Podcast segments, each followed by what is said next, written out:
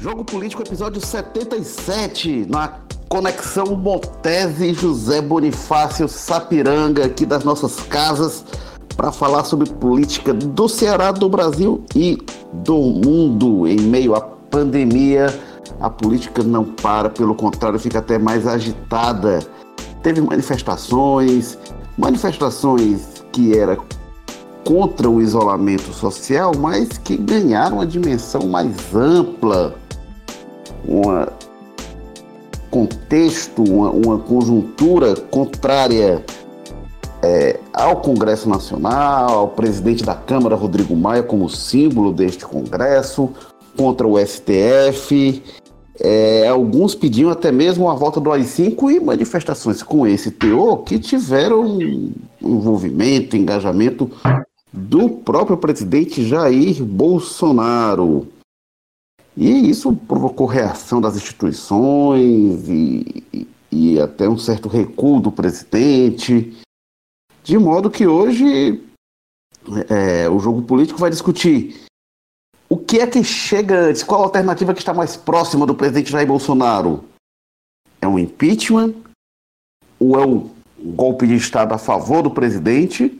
ou nenhum dos dois, ele vai seguindo neste caminho desse, dele. E para falar sobre isso, temos aqui Walter George, editor de política, colunista do Povo. Bem-vindo, Walter. Que firmo. Firmes em casa, né? Chovendo aí na Sapiranga? Ah, nesse momento não, mas a madrugada foi meio desesperadora, né? E temos também Carlos Maza, repórter do Povo, coordenador do Povo Dados, colunista às segundas-feiras. Tudo bem, Carlos Maza? Opa, tudo tranquilo, Érico. Jogo 77, né? O ano em que Ernesto Geisel fechou o Congresso Nacional. E bem que você lembrou, esse fim de semana aí, esses últimos dias, tem sido muita, muita chuva, muito intensa, né? Trovoada grande de madrugada hoje. É, Walter, tivemos os protestos esse fim de semana e tudo que foi desencadeado é, a partir delas, as reações, a própria mudança de posicionamento do Bolsonaro. O presidente está conduzindo as coisas de modo a ter realmente esse impasse, ou a gente caminha para o impeachment dele, ou ele vai se favorecer de um golpe de Estado? Para onde que a política brasileira está indo nesses tempos complexos? Eu, eu não trabalho, sinceramente, com nenhuma dessas duas hipóteses extremas, né? Ou o impeachment ou o golpe. O impeachment, porque, assim, nós temos, evidentemente, existe hoje para o país e para o mundo uma prioridade zero, que é combate à, à pandemia. Né? Então, não dá para você, no meio desse combate à pandemia, imaginar que vai, vamos dizer assim, é, ocupar também a pauta um processo de impeachment com todo o trauma que a gente sabe que ele é capaz de, de é, ocasionar, principalmente tratando-se de um líder como o Bolsonaro, que ainda tem um, ainda tem um expressivo apoio, ainda tem um apoio importante uma da população. Então você ia. É, era uma, era uma situação, é uma situação inimaginável do meu ponto de vista que, que isso aconteça. De outra parte, eu também não vejo o Bolsonaro com força para um golpe, né? Eu acho que não, não vejo com força e outra coisa. É, o, o, o, eu acho que não interessa, digamos assim, vamos que ele tivesse apoio dos militares, etc. Não. interessaria esse grupo por uma questão me parece bastante óbvia. É, é cômoda para eles, para eles, o, para os militares, é, a situação de hoje, que é uma situação em que eles têm um presidente eleito que vem de seus quadros, um capitão, por mais que seja uma pessoa com vida indisciplinada, que chegou a ser quase expulso do exército e tal, mas é uma pessoa lá dos seus quadros e que sempre se orgulhou disso. E de outra parte, a opção a ele, o vice-presidente, é um general, mais ainda enfronhado com ele. Então não interessaria, quer dizer, e aí você, com todo o trauma que o golpe é capaz, institucional, que o golpe traz com ele e tal, etc. E outra coisa, também nesse, nesse aspecto, eu acho que a pandemia é um fator, digamos assim, entre muitas aspas, tranquilizador dessa perspectiva. Agora, o problema disso é o seguinte, é que a gente tem um presidente no comando do país num momento grave, num momento de uma pandemia, de uma coisa que tem matado gente, uma coisa que não é só o futuro que está em jogo, é o presente, né, a vida das pessoas que estão aí lutando entre a vida e a morte, em leitos, em UTIs e coisa pelo Brasil, que precisaria, um país precisaria estar calmo, pelo menos nesse aspecto. A gente tem um presidente que demonstrou isso novamente no domingo, sem nenhuma disposição de acalmar nada.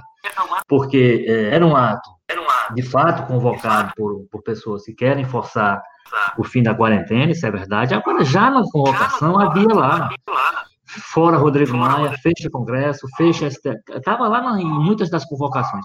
Quando o presidente foi para o, o, evento lá no QG do Exército em Brasília, ele sabia que a convocação, parte da pauta, parte da agenda, era essa absolutamente inconstitucional.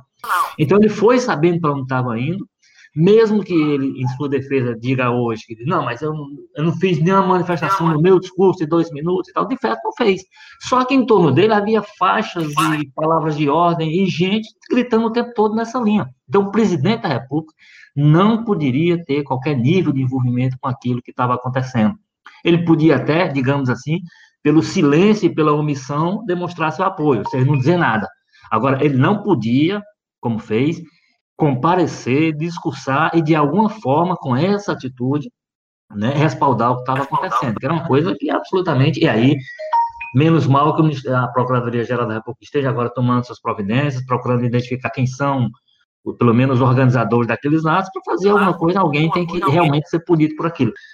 Agora, eu acho que esse contexto todo, primeiro, da prioridade zero que tem que dar, de fato, a pandemia, e depois esses aspectos que um impeachment não prospera num ambiente desse. Segundo, não interessa as tais forças institucionais, militares e tal, qualquer tipo de ruptura, porque a ruptura seria contra eles. Quer dizer, eles estão hoje legalmente no poder, legitimamente no poder, através de um do, presidente e vice, que são egressos dois das Forças Armadas. Então, qual o sentido que teria de cometer um, um golpe dentro de um governo que é absolutamente favorável?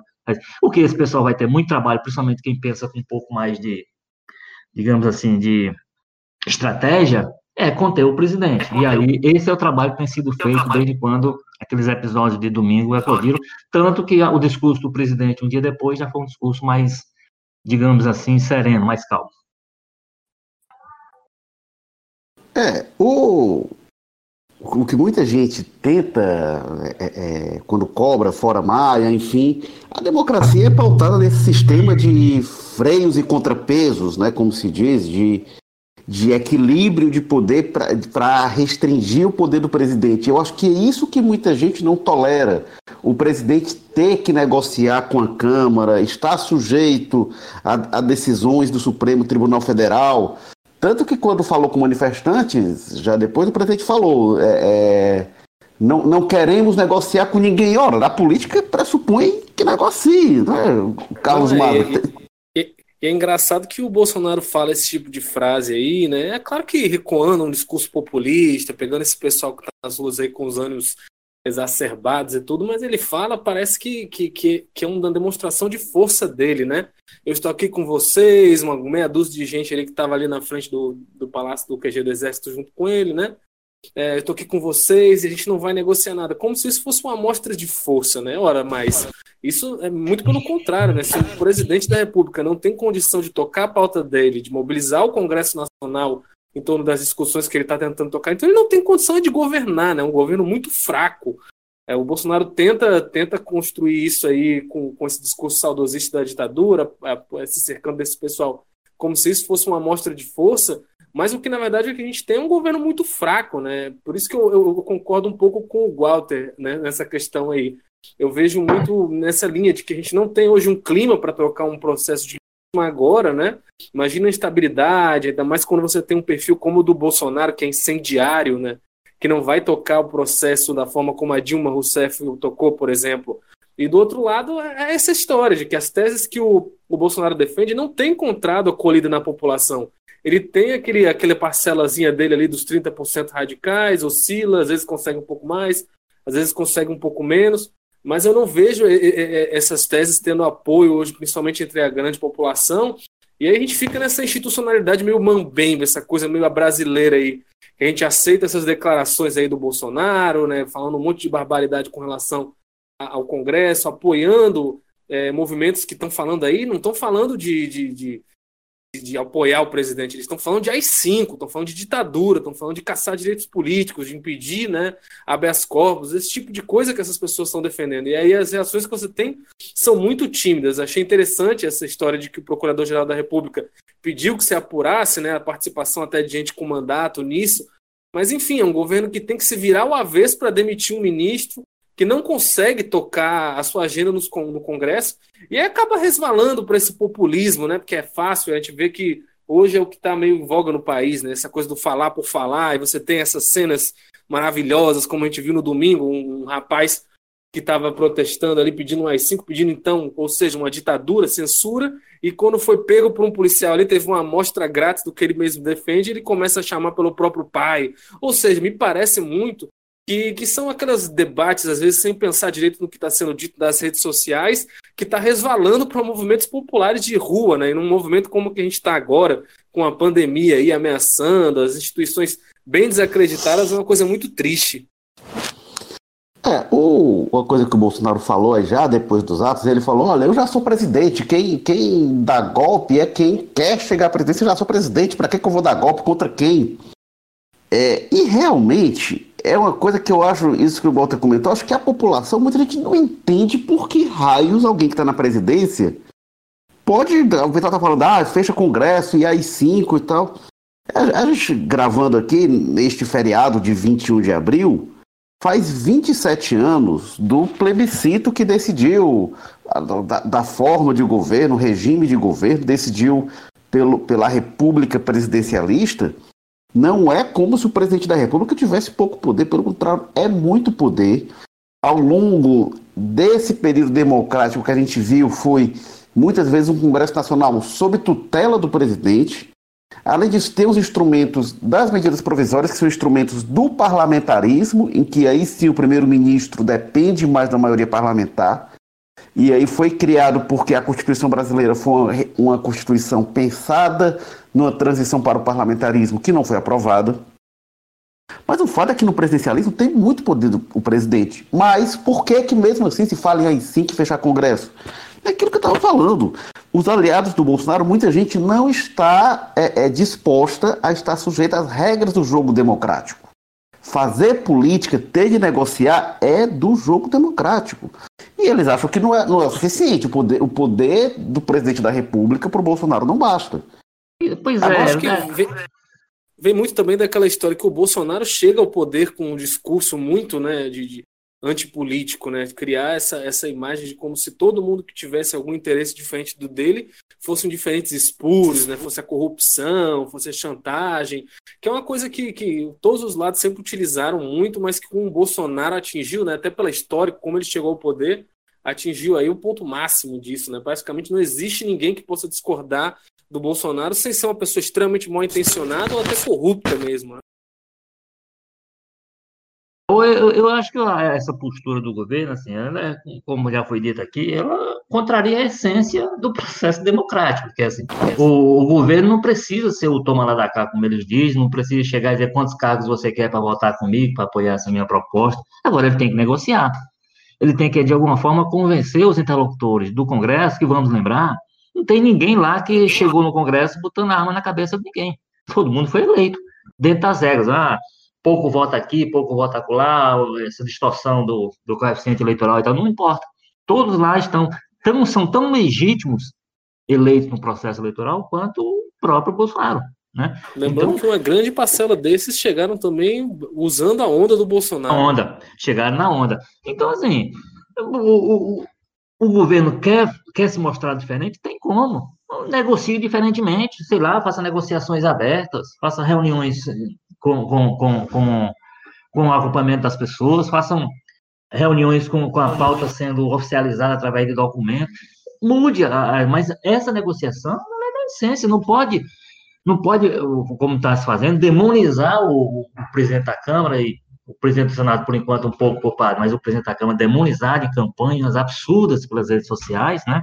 Coisas agressivas, muitas delas com a assinatura dos filhos, com a assinatura dos filhos, quer dizer, não é uma coisa que não, é aquele pessoal dos robôs, só que não, tem muita coisa que circula pelas redes agressiva demais contra o, o presidente da Câmara, que tem a assinatura dos filhos, está lá a cara deles, o rosto deles e o texto, digamos assim, deles.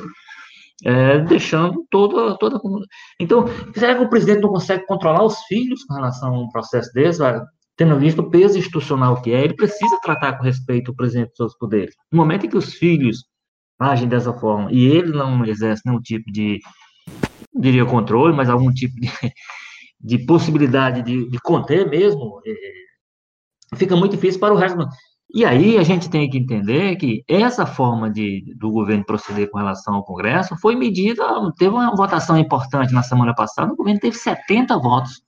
Uma, uma matéria muito importante para o governo, ele conseguiu 70. Então, é uma situação que o governo ele tem que rever de fato sua articulação com o Congresso, precisa manter, e aí não, não tem nada demais que ele mantenha essa ideia de que não, não vai ser no toma lá da cá, não vai ser dando que se recebe, aquelas coisas todas. Agora, ele tem que estabelecer uma forma de lidar com, com isso, que, como o Érico disse, é da regra democrática. Ele tem que negociar, ele tem que encontrar uma forma de negociar que não seja o que ele chama de velha política, muito embora essa história de velha política do que o presidente Bolsonaro fala, é muito. Se você for, por exemplo, no, no, no, nesse fatídico domingo aí da, das manifestações, ele se valeu de uma live com Roberto Jefferson para poder validar e aí dizer coisas grosseiras e absurdas, tem um golpe sendo tramado, o Rodrigo Maia está fazendo, e depois falou, depois, não nessa, nesse contexto, mas em outro, todo mundo tem que pegar em arma para defender o Bolsonaro, então, é dessa pessoa que ele está valendo, e ninguém incorpora na história política brasileira nesse momento, contemporâneo, nesse momento brasileiro, ninguém incorpora melhor essa ideia de velha política, e velha política no sentido mais pesado que o termo teve, que o Roberto Jefferson. Então, como é que você se vale dessa pessoa para dizer que está fazendo algo de novo na política? Não, assim, são contradições inaceitáveis. Roberto Jefferson Bolsonaro... caçado por corrupção, né? É, e que... Cumpriu prisão, ex-presidiário, como eles gostam de falar do ex-presidiário. Pois é. O Bolsonaro, quando é do, do, do feitio dele, ele gosta, né? Dá valor a uma velha políticazinha. Quem não lembra das várias visitas que ele fez ao Mão Santa, né? Um político bastante conhecido, bem experiente lá no Piauí. Agora, isso tem uma coisa que o, o Maza comentou, de que o Bolsonaro demonstra fraqueza. Essa fraqueza está é, tá muito patente, o Walter falou nas derrotas no Congresso. Essa é uma fraqueza do Jair Bolsonaro, não é uma fraqueza da instituição presidência. Não é como se a instituição presidência não tivesse prerrogativas, não tivesse poderes. Essa é uma. A caneta é fraqueza... é forte, como ele gosta de dizer, né? A caneta é forte, é. né? Pois é, a caneta é forte, quem é fraca é o, é o, presidente de ocasião. Essa fraqueza, ela tem CPF. Agora, o Congresso Nacional, ele é, muito, é importante a gente salientar, é a representação do povo brasileiro, é a representação mais democraticamente constituída, com todas as suas falhas, suas imperfeições, mais democraticamente constituída do povo brasileiro, na sua diversidade, na sua pluralidade. É, o Congresso existe para isso. Bolsonaro foi eleito e é, democraticamente tem lá suas prerrogativas. O Congresso também tem. A Câmara dos Deputados, principalmente, a forma como ela é composta, é para expressar a multiplicidade de perfis, de ideias, de pensamentos, de interesses do povo brasileiro. Então estão lá representantes dos professores, dos médicos, dos operários, dos empresários, dos ruralistas. Está tudo lá dentro, os vários segmentos. Os... Então, e aquilo ali existe para que esses segmentos tenham sua voz ouvida na política e para que não haja uma voz única para que não haja um, um ser supremo, apenas um líder absoluto, que imponha sua vontade, para que essa vontade esteja submetida à fiscalização, ao diálogo, à cobrança, à pressão, sim, desses vários atores sociais. É isso, isso é democracia. Quando a democracia surge, lá na Grécia Antiga, em Atenas, o grande medo que havia na democracia era não permitir que ninguém, nenhum, nenhuma pessoa pudesse impor uma tirania sobre os outros. Ninguém tivesse poder demais a ponto de oprimir os outros. Então eles tinham um mecanismo que era o ostracismo de banir, de exilar por 10 anos alguém que tivesse poder demais. Fizeram isso com os maiores líderes, Temístocles, por exemplo. Então, assim, esse é o fundamento da democracia. Ninguém sozinho vai ter poder demais de oprimir, de se impor a ninguém. Bom, Érico, e, e, tem outra coisa que é o seguinte, é uma coisa meio contraditória tu, tudo isso, assim, essa nova, vamos dizer assim, os novos inimigos que o, o Bolsonaro e seus aliados e articuladores mais próximos, né, a família, é, elegeram, porque assim, você, você for, você for olhar como um, alguém como o Rodrigo Maia, porque aí fala-se muito, ah, tem que respeitar o voto do eleitor e tal, etc. Quem votou no Maia, com grande possibilidade, votou no Bolsonaro. É, quem votou no Maia, a maior probabilidade que a tem no contexto em que você tinha o candidato do PT e o Bolsonaro, a maior possibilidade é que tenha votado no candidato que não fosse do PT. E vários outros inimigos ou adversários, enfim, que recém-escolhidos, você tem Joyce Hausmann, Alexandre Frota, não sei quem, uma porção de gente aí que são esses novos inimigos, porque aí a esquerda, a esquerda nessa altura está tá, tá esquecida pelo, pelo Bolsonaro e os mais próximos. Então, essas pessoas todas, quando você fala de respeito ao voto do eleitor, você está respeitando, você está pedindo respeito ao voto do eleitor que votou no Bolsonaro, mas que votou nessas pessoas. Então, como é, como é que você vai respeitar pela metade esse voto? É, é, o, como você disse, assim, o, o, papel do Congresso é, de certa forma, sim, jogar um pouco, vamos dizer, jogar uma visão mais ampla. O Bolsonaro foi eleito lá com sua, com sua plataforma, digamos assim, não pode nem falar em plataforma, que ele não apresentou nada, não apresentou programa de governo, não defendeu nada em debate, então, com a campanha um pouco esquisita. Mas ele tem lá a linha Agora, se a gente for, for pegar o que o Bolsonaro dizia até chegar à presidência, por exemplo, ele nunca defendeu a reforma da Previdência. Pelo contrário, votou contra quando pôde dentro da Câmara, falou contra, falou contra já próximo até da campanha. Então, assim, tem uma série de coisas que é do processo. Assim, ele tem direito de mudar de opinião, tem mudar direito a chegar lá dentro, ver os números e, com base nisso, fazer a sua mudança e tal. Tudo isso faz parte do jogo também. Isso a gente também tem que compreender, essas mudanças de, de alinhamento que você tem fora do governo, você passa a ter dentro do governo, porque você passa a trabalhar com outras informações, né, mais, digamos assim, mais completas, eu acho. Agora, esse eu, é incompreensível, sinceramente, eu tenho muita dificuldade de compreender. Agora, muito embora seja parte de um estilo, quer dizer, está claro que o presidente Bolsonaro, o político Bolsonaro, só sabe atuar tendo um inimigo para olhar. Ele precisa ter um inimigo o tempo todo para poder, inclusive, retroalimentar ou alimentar esse, esses gru esse grupo de pessoas que vai com ele, que agita o ambiente, que vai redes sociais levantar hashtag, que vai estar tá presente, vai, vai estar tá espalhando fake news, essas coisas todas. Então ele precisa ter um inimigo o tempo todo para manter essas pessoas incentivadas e estimuladas a, a, manter o ambiente. Só que isso o que se imaginava, e aí isso é que nesse momento se, se, se, se discute realmente, se a gente tem o melhor líder, o país está com o melhor líder para atravessar esse momento, a gente tem uma situação absolutamente excepcional, que é essa da pandemia, que exigia, se a gente for olhar a realidade de todo mundo, todos os governos nesse momento estão fazendo algum esforço de manter as suas pendengas políticas, ideológicas, enfim, todo esse nível, manter lá controlada para poder tratar do essencial. E o essencial nesse momento é a questão da pandemia. O presidente Bolsonaro está fazendo o contrário, está usando inclusive a pandemia para tensionar nessa área política, ideológica, jogar governo, brigar com governadores que eram aliados dele, né? Governador do Rio de São Paulo, que são hoje os principais inimigos dele, vamos lembrar? Surfaram na onda um pouco, como diz o Maza, mas eram pessoas aliadas ao, ao, presidente, não eram, não eram os governadores do Nordeste com quem ele tinha desentendimento desde sempre, né? desde a campanha.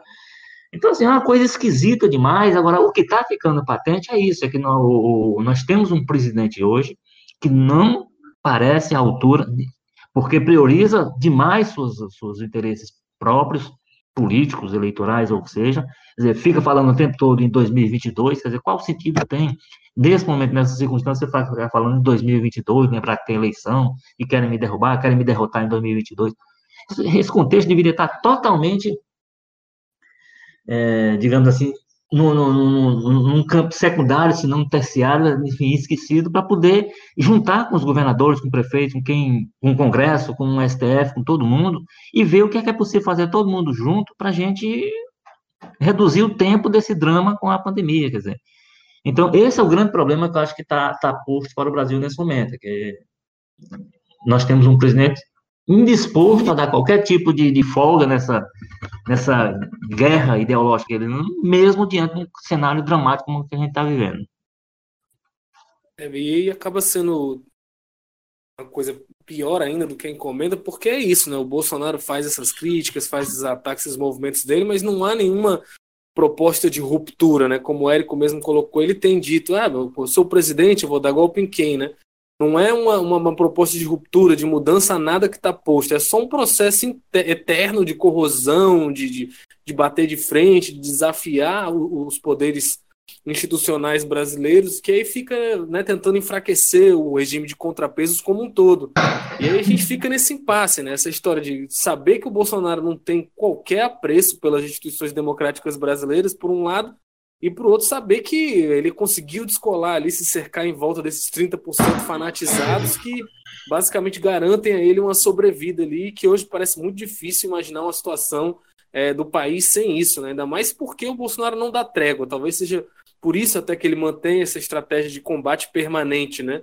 Porque assim ele também está mobilizando a militância dele eternamente, a custas do que é o que a gente vai vendo agora, né? Um país que, não, que num momento como esse de crise tem um, um, problema muito grande né, de centralidade. A gente viu aí com a queda do ministro Mandetta, era isso. Enquanto a gente estava precisando de uma união, precisando que as informações estivessem né, alinhadas no nível federal, o que a gente via era num dia o Ministério da Saúde tomar uma série de medidas e no mesmo dia o Bolsonaro dando entrevistas, dando pelos pés pelas mãos, falando um monte de besteira, dizendo o contrário do que o ministro da Saúde estava defendendo, é, enfim, é, que gera uma confusão institucional que o Bolsonaro, para ele, politicamente, pode ser até muito bom, né? Porque ele é, mantém essa é, tropa bolsonariana sempre ativa. Mas para o país é horrível, né? É uma situação que a gente ainda vai ver as consequências disso por muito tempo. E aí acaba próprio enfraquecendo as instituições.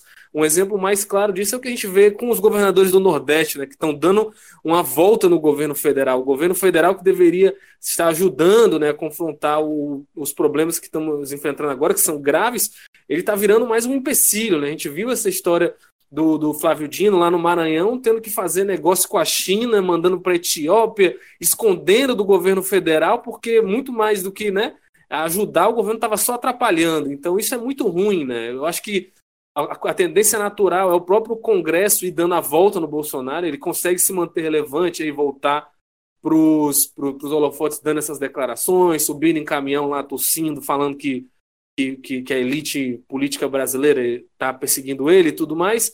Mas o que a gente vê cada vez mais na prática é, é os poderes instituídos dando uma volta no Bolsonaro, né? o que é péssimo para o país, porque a gente está falando aí, tem essa figura da presidência tão forte, né? que seria uma, uma, forma de fazer as coisas serem feitas, dos projetos que as pessoas querem eleger, é, né, é, tocar suas ações, mas o que a gente vê na prática é isso: um governo que está muito preso em picuinha política, não dá sinal de que vai sair disso, e um sistema que vai acabar aprendendo a dar a volta nele, né, ignorar o Bolsonaro, como já está acontecendo cada vez é mais comum. É, o, o Bolsonaro é tão curioso que até quando ele quis dar um gesto e diz não, sou um democrata, defendo a democracia, ele sai com frases como a Constituição sou eu. Não, a Constituição. A Constituição não é ele. Já não. pensou que Constituição seria essa se fosse, e, e fosse faltou, Bolsonaro? Faltou uma aula de história, porque quem costuma dizer esse tipo de frase aí, a cabeça não costuma ficar muito bem no pescoço, não, viu? É, é, que é. falar esse tipo de frase aí através da história não tiveram bons finais, não, geralmente. É, remeteu ao absolutismo francês. Mas é, né? mas é revelador, você tem razão. É revelador demais, assim. A gente brinca, ri, mas é revelador da cabeça dele, isso aí. Sem dúvida nenhuma. Como Agora tem uma coisa também. A gente falou no início sobre é, é, é, que por que, que daria um golpe a alguém que já está no poder. É importante lembrar, não acredito que se caminhe para isso, enfim. Mas a gente teve vários golpes ao longo da história que era golpe de quem estava no poder, né? O golpe do Estado Novo, do Getúlio Vargas, eles armaram, arquitetaram para é, forjaram um golpe comunista que estaria em curso para ele aí sim dar o golpe do, que instituiu o Estado Novo, fechou Congresso durante muito tempo, enfim, criou a nova Constituição. É, é, isso com Getúlio Vargas no poder, em 37. E o AI-5, que muita gente fala, o AI-5 foi exatamente dentro do golpe. Os militares já tinham criado a ditadura, mas achavam que não tinham poder o bastante para perseguir, oprimir, censurar, e aí mudaram as regras que eles mesmos já tinham criado inconstitucionalmente.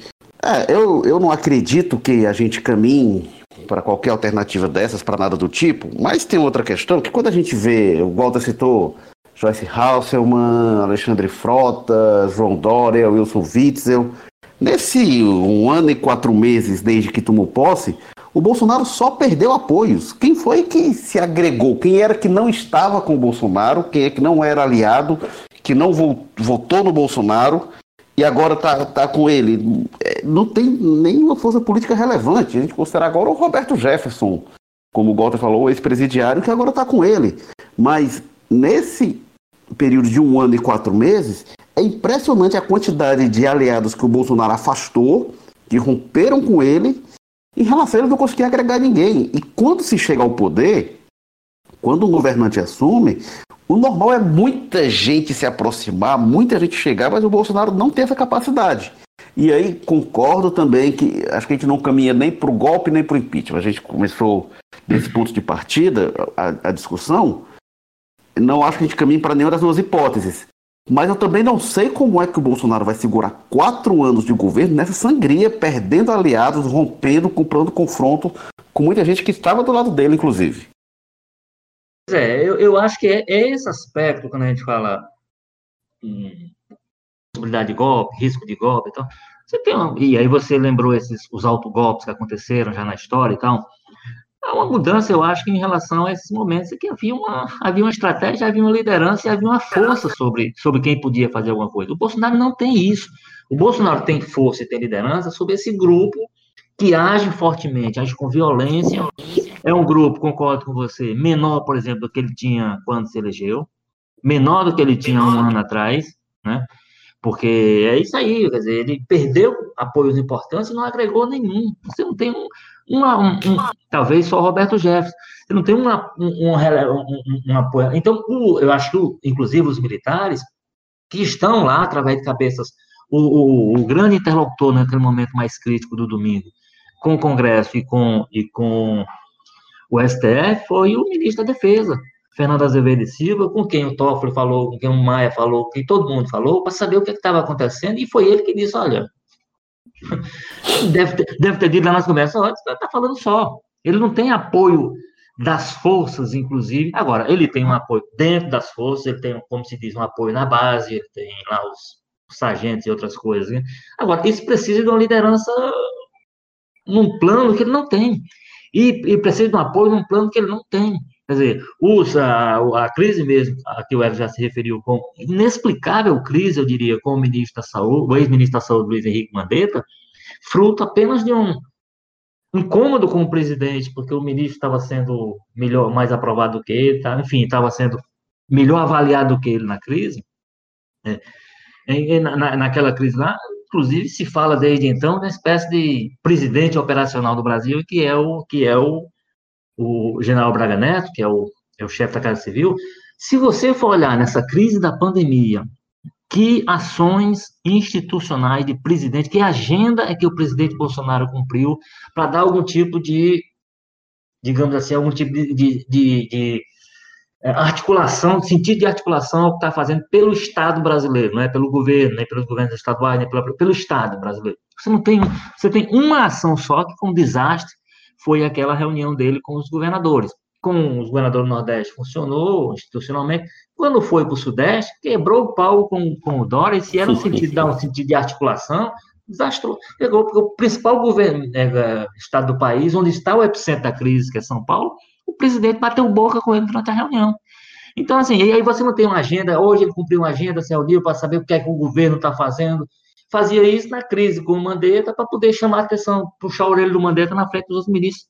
Então, então você tem um problema aí que os generais, eu acho, não vão. Quem, e aí, tem o general Braga Neto, tem o general Fernando, tem o, tem o, o Luiz Fernando Ramos, que é o da articulação política, com quem os políticos também têm conversado muito, e é quem tenta tem buscado a Então, essas pessoas que têm algum poder liderança sobre as coisas não querem se envolver numa, numa aventura dessa, comparando a, as dois fatos históricos que o Eric falou, porque é, é, é, é, fruto da cabeça da pessoa, influenciada pelos filhos, que não são boas influências, né? Claramente os filhos, principalmente o vereador Carlos Bolsonaro, não são boas influências. Agora, tem lá a sua capacidade de fazer esse barulho. É um barulho que eu acho que, e aí eu, eu cada dia me convenço mais disso. É um pessoal que parece mais do que de fato é, né? É, é menos gente do que o barulho que eles fazem, faz transparecer, não apenas nas redes, como nas ruas. Né? Evidentemente, porque o, uma das coisas que o presidente diz, ah, eu tenho, eu tenho, eu tenho que estar ao lado da maioria da população. A maioria da população tem reiteradamente dito que é favorável à, à quarentena, ao isolamento, porque não vê alternativa do mundo sobre isso. Agora, o que é que o Estado deveria estar fazendo nessa altura? Buscando meios de manter essas pessoas em casa, vendo como é possível controlar essas pessoas e dando a ela condições dela ficar em casa. O governo não faz isso, o governo só diz, ela vai empregar, vai ser uma tragédia maior, lá na frente vocês vão ver. Lá na frente a gente vai ver não, vai ver nada, a gente já está vendo agora dois, dois mil, estamos caminhando para 3 mil mortes no Brasil. Estão morrendo cento e tantas, 200 pessoas por dia no país. Já chegou a 200, mas tá, tem mantido uma faixa acima do país. Então, esse é o problema que eu acho que, digamos assim, não é, não é o melhor tempo para usar, mas que tranquiliza em relação à possibilidade do golpe. Eu acho que não tem um presidente hoje, inclusive de um autogolpe, que tenha liderança para levar com ele quem imagine estrategicamente alguma coisa dentro do governo e que tenha força sobre, principalmente, os militares. É, agora tem uma questão que me chama a atenção nisso tudo, em relação à, característica dos protestos, que é quando a gente vai para as redes sociais, a gente vê uma coisa muito virulenta desta base bolsonarista em relação ao isolamento, ah, não tem que ter isolamento e tal. Quando os protestos eles vão para a rua, mas acabam adquirindo uma outra característica, que é de focar o Congresso Nacional, o STF, e em particular o Rodrigo Maia, a minha impressão é de que essa não é a pauta espontânea, digamos assim, das redes sociais bolsonaristas. E aí já me dá uma leitura de que tem algo mais orquestrado e menos espontâneo. Não é algo tão natural assim, uma manifestação tão é, é, espontânea surgindo da base do Bolsonaro, não. Me parece que tem algo mais organizado. E aí me preocupa o quão organizado isso é a partir do palácio, do núcleo familiar da, da família presidencial, né? Não sei até que ponto, porque não é algo, não está na ordem do dia das redes sociais dos aliados, dos apoiadores do Bolsonaro, é, é, como pauta prioritária o ataque ao STF, ao Congresso e ao, e ao Rodrigo Maia. Não é hoje a pauta que está sendo discutida, que está que tá na boca deles na, na, nas redes sociais.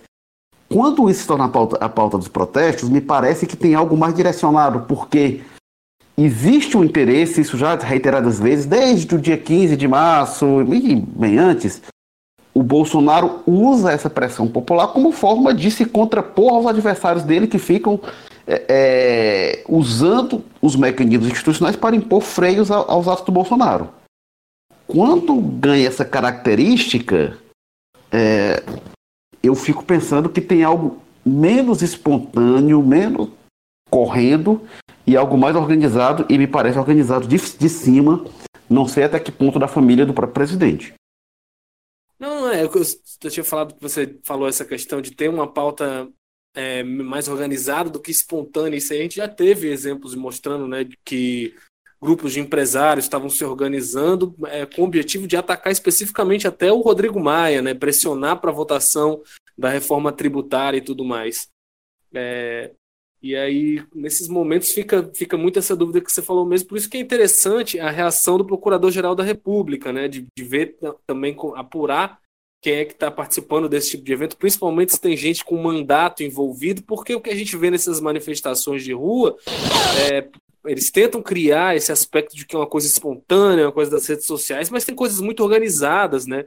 Aqui em Fortaleza mesmo, a gente viu que tinha padrões de cartazes que estavam sendo utilizados, em muitas cidades tem carro de som, tem coisa que é cara, gente que bate em frente sabendo que pode ser multada pela prefeitura, pelo governo do estado. Então sugere aí uma coisa mais organizada com alvos bem específicos, né? Não só essa questão da, da democracia em si, das instituições, como pressão, pressão sobre o Congresso para pautas econômicas até. Então são coisas muito graves, né?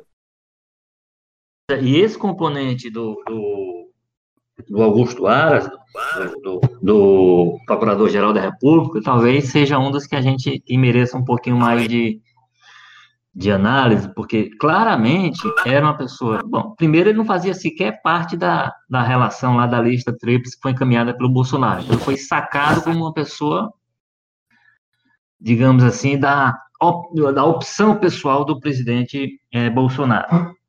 Então, Era até meio infeliz o termo que ele usava, né? Que ele dizia que ele é minha rainha, né? Como se a função do, do PGR fosse ser, né, proteger o rei. É, então, então ele já chegou lá sobre todas, as, sobre todas as dúvidas, né? Depois de um longo processo em que você, no máximo, você teve com o Temer nos últimos, desde o do, do primeiro governo Lula para cá, com o Temer você teve a segunda colocada na lista, mas era uma pessoa que estava pelo menos na lista encaminhada ao presidente. O Aras era fora completamente, então já chegou sob muita dúvida em função disso.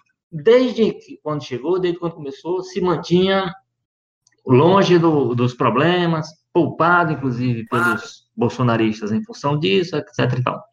De repente, agora, ele decide fazer alguma coisa, ainda não é nada que se possa dizer focado no presidente e tal, mas é um evento que envolve o presidente pode chegar a ele. Né? Era importante que o Ministério Público, nesse momento, que tem sido tão ausente, todo esse período que a gente tem vivido de tensões institucionais com, em função muito da postura do presidente, que o Ministério Público começasse a dar algum sinal de vida. Então, eu acho importante, eu acho que é um, é vamos assim, é um ator novo que entra no jogo, é um ator com força institucional, que a gente sabe muito grande, que a Constituição de 88 fortaleceu muito, e quando ele fica ausente, como estava, de todo esse processo, um processo tão confuso como a gente está vendo no Brasil, abre-se um vácuo muito grande que ninguém preenche, né? Então, eu acho que essa entrada do ar, se for para valer, e se levar a fundo essa investigação, é importante saber quem é que estava organizando atos que lá na convocação diziam AI-5, fecha Congresso, fecha STF, faz isso, faz aquilo. É importante saber quem está por trás disso, quem estava organizando e buscar a responsabilização dessas pessoas. Se vai chegar no presidente que teve lá num dos eventos, foi lá discursar, então, talvez seja uma coisa mais política do que do que jurídica, legal. Mas essa parte precisa de fato ser aprofundada, precisa, primeiro para demonstrar isso, que o Ministério Público aí continua com a sua força e continua Inclusive, já tinha documentos internos de procuradores, subprocuradores, queixando-se dessa postura do, do Procurador-Geral da República, pedindo um pouco de ação, porque, de fato, quando o Ministério Público não age, não tem quem ocupe boa parte da, das atribuições seriam deles. E com esse vácuo aberto, fica-se livre para fazer muita coisa que né, o Ministério Público é um desses freios e contrapesos que o Érico falou aí na, no processo, na democracia que a gente tem no Brasil, é uma instituição hoje fundamental. Se ela se ausente dessa discussão, então a entrada dela, a chegada do Aras ao debate, eu acho que é, não sei se é uma boa notícia, mas é uma notícia importante para essa esse, esse, desejo que todo cidadão tem que a coisa entre no eixo um pouco mais, né, mais calmo para poder a gente focar no que é essencial nesse momento. O que é essencial nesse momento, reafirmo, é a questão da pandemia, é encontrar uma forma do Estado se articular mais organizadamente, mais e, e menos e, e, e menos ideologicamente, politicamente, partidariamente, para resolver isso. Depois, lá na frente, a gente vê todas essas coisas que o Bolsonaro tenta botar no debate. É, eleição em 2022, quem ganha, quem perde. Essas... E só uma coisa, finalmente, sobre a história do, do, do Rodrigo Maia, assim, eu acho. Tem muitas coisas incompreensíveis que eu acho na, na estratégia confusa do governo, mas a do Maia eu acho uma das mais confusas, porque o Maia é responsável, o único trunfo forte que esse governo tem para mostrar em um ano e meio quase, é ter aprovado uma reforma da Previdência muito profunda que outros tentaram e não conseguiram. E só conseguiu isso por causa do Rodrigo Maia. É, sem, sem, sem, sem Rodrigo Maia, o governo não teria esse trunfo até hoje para apresentar, e, no entanto, inclusive está brigado agora o próprio ministro da Fazenda, que era a pessoa mais, mais próxima dele, já não querem conversa um com o outro para poder agravar ainda mais essa situação no país. Né? Pois é. é. Realmente, e o Rodrigo Maia, o mandato dele termina agora em, em fevereiro, daí vai ser isso, pode ser para um outro jogo político.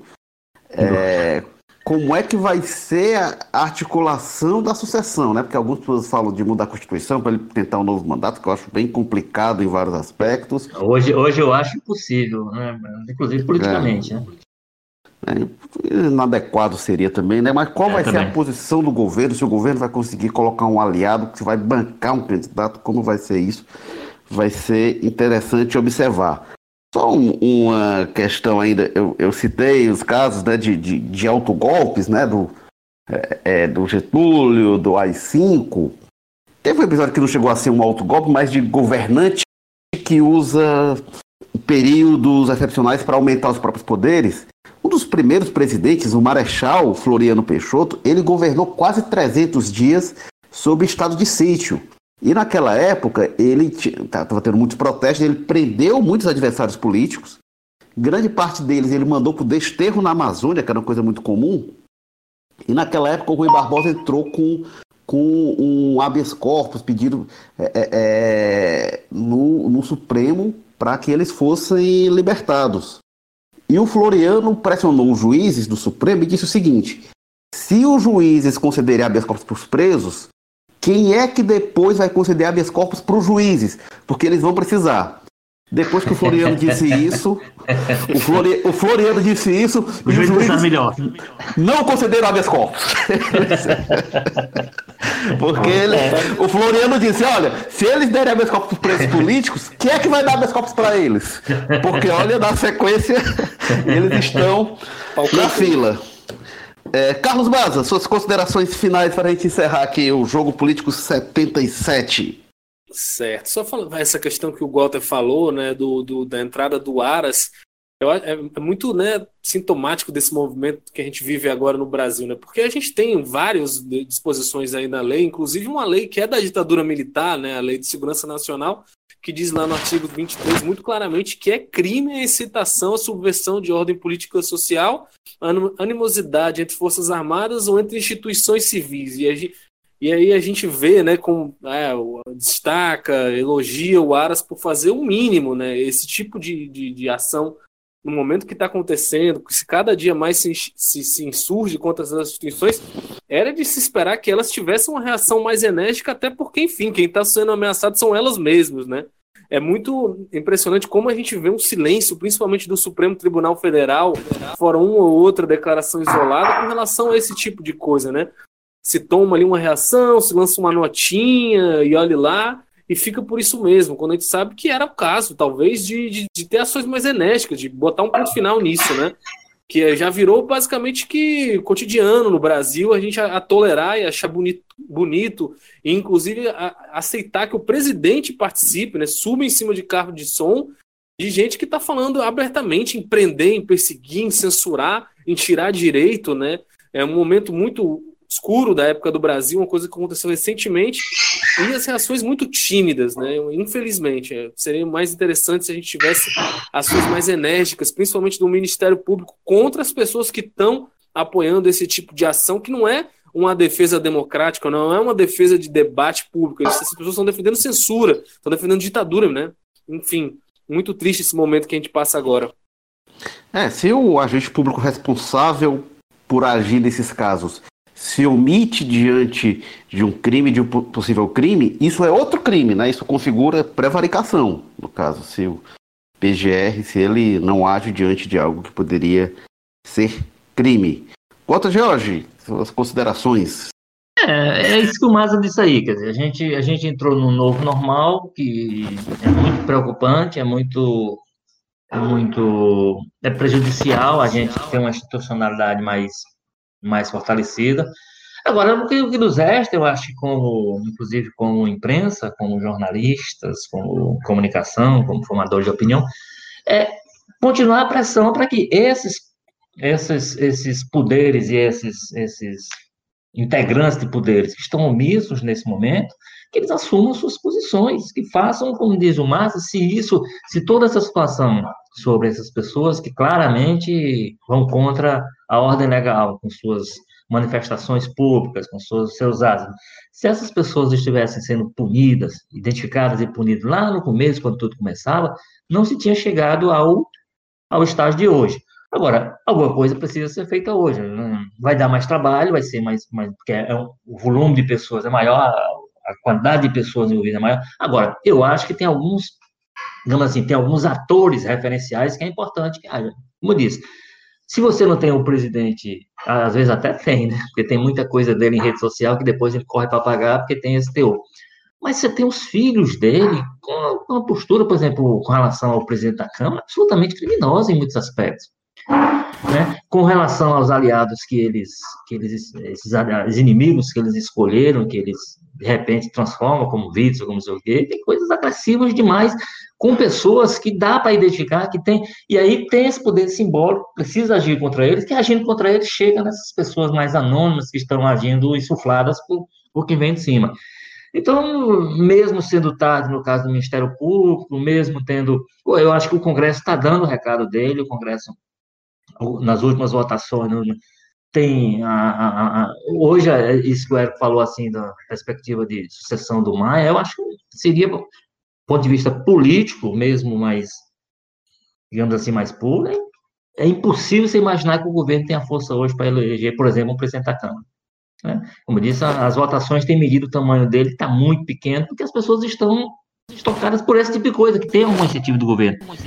Então, assim, a gente tem que trabalhar contra esse novo normal, tem que ver, e tem que fazer isso cobrando de quem tem um, que devia ter um papel mais, mais incisivo né, no combate a tudo isso, que assuma seu papel, e aí, no caso, o Ministério Público Federal, o Procurador-Geral da República, eu acho que é, digamos assim, é a boa nova dos últimos dias, dessa, dessa situação toda criada pelo, pelos atos do domingo, porque finalmente o, o Procurador-Geral deu a cara e agora tem que ser cobrado para que continue fazendo com que essas pessoas todas que cometem crimes muito abertamente sejam punidas, identificadas e punidas.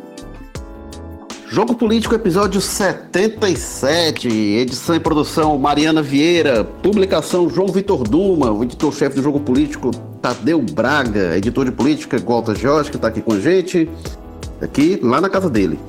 É, diretores executivos de jornalismo Ana Nadaf e Eric Guimarães, diretor-geral de jornalismo Arlen Medina Neri. Obrigado, Walter. Perfeito, até a próxima. Obrigado, Carlos Maza. Valeu, Érico até a próxima. Eu sou Érico Firmo. Semana que vem a gente volta. Até lá.